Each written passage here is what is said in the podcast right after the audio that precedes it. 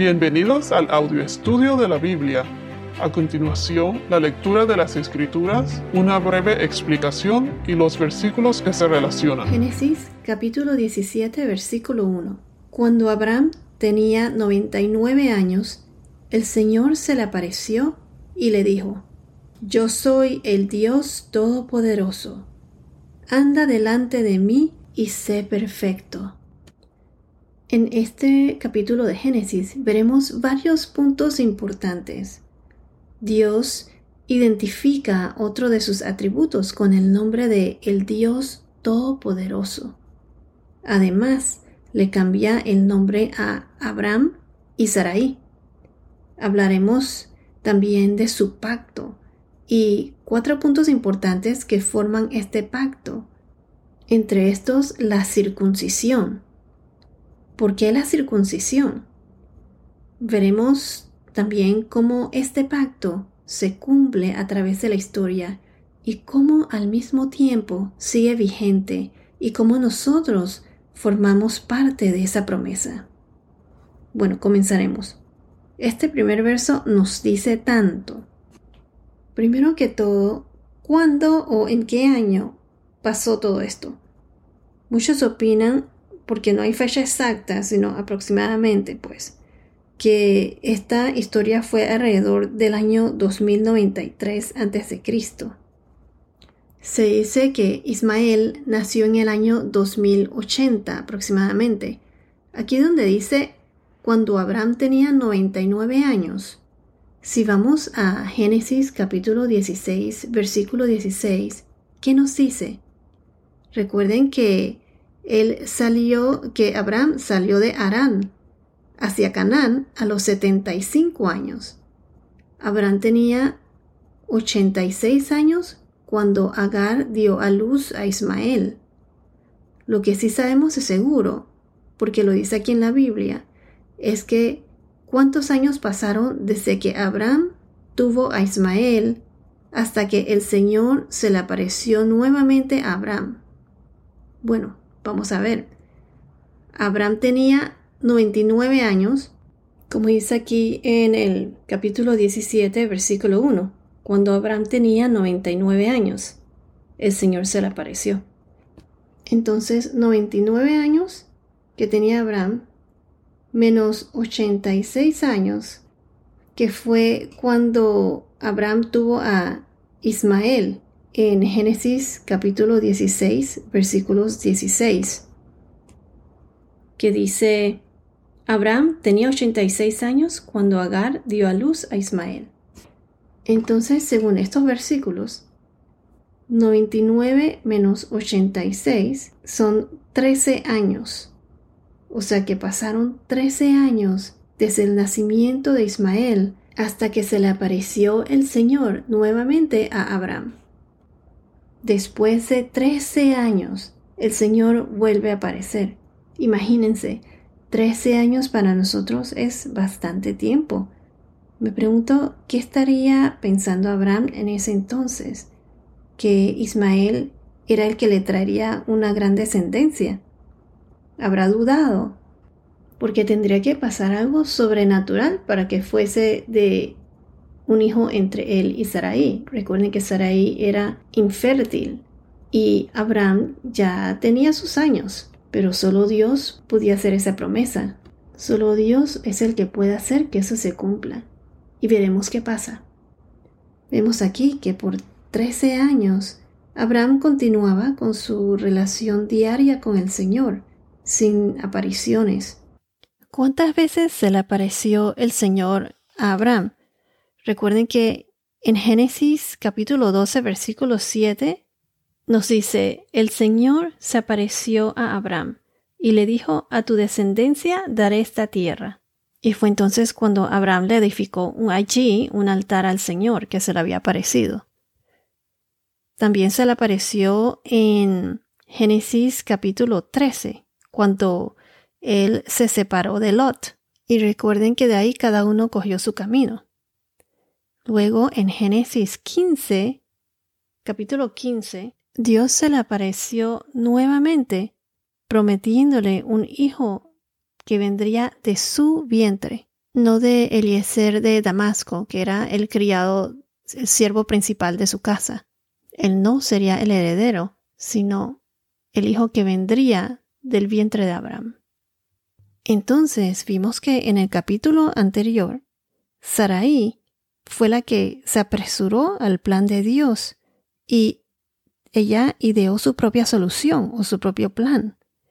Ella le ofreció a su sierva Agar a Abraham. Se la ofreció por esposa. Entonces, al Agar concebir, ella comenzó a despreciar a Sarai, a mirarla mal, a su patrona, pues. Y Sarai la trató mal de regreso. Agar huyó y fue cuando el ángel del Señor, que como hemos discutido en los podcasts anteriores, me inclino más a pensar, como muchos otros comentaristas, que el ángel del Señor es una teofanía o cristofanía al mismo tiempo, pues, que es Jesús preencarnado, Jesús en forma humana, como el ángel del Señor. Pero eso ya lo vimos con detalles en los podcasts anteriores. Volviendo al tema, vimos que Agar concebió a Ismael y vimos que Dios le dio bendiciones a Agar. Esto fue cuando Agar huyó y Dios le dijo que tendría un niño al que se llamaría Ismael y además multiplicaría su descendencia y le dijo cómo sería su carácter y le dijo que su mano sería, será contra todos y la mano de todos contra él que habitaría separado de sus hermanos. O sea, esto fue profético y veremos cómo poco a poco todo esto se cumplió. Y es más, todavía su descendencia continúa eh, con desacuerdos, o sea, la crisis entre los territorios del Medio Oriente, el odio hacia Israel, la profecía de los descendientes de Ismael todavía se sigue cumpliendo.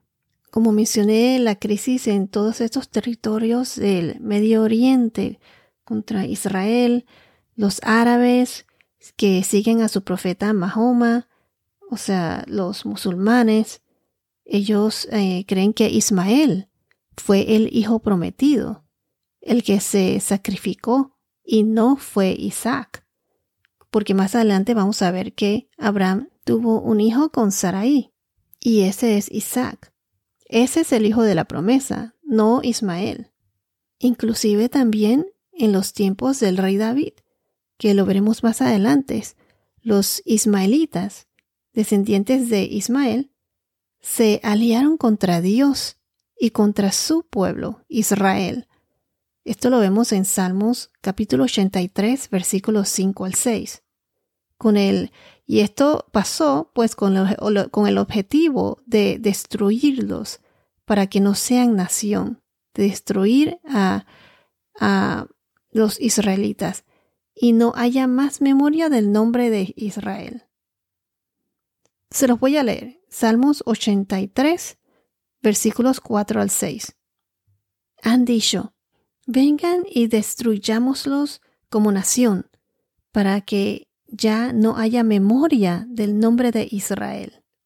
Porque de corazón han conspirado a una, hacen pacto contra ti, las tiendas de Edam y los ismaelitas, Moab y los agarenos, y así sucesivamente, pues. Entonces, regresando al tema, pasaron trece años desde el nacimiento de Ismael. Y si vamos a Génesis capítulo 17, versículos 24 y 25, eh, que lo veremos más adelante, aquí se confirma nuevamente en el versículo 24, se los voy a leer. Abraham tenía 99 años cuando fue circuncidado. Y el versículo 25 dice, y su hijo Ismael tenía 13 años cuando fue circuncidado. ¿Y cuándo se le apareció nuevamente el Señor a Abraham? cuando Abraham tenía 99 años, aquí en el versículo 1 de este capítulo. Entonces, después de 13 años de haber nacido Ismael, el Señor se le apareció a Abraham. ¿Y qué pasó? ¿qué le dijo el Señor a Abraham? Yo soy el Dios Todopoderoso. Anda delante de mí y sé perfecto. Aquí dice mucho. Primero, primero, el Señor declara, yo soy.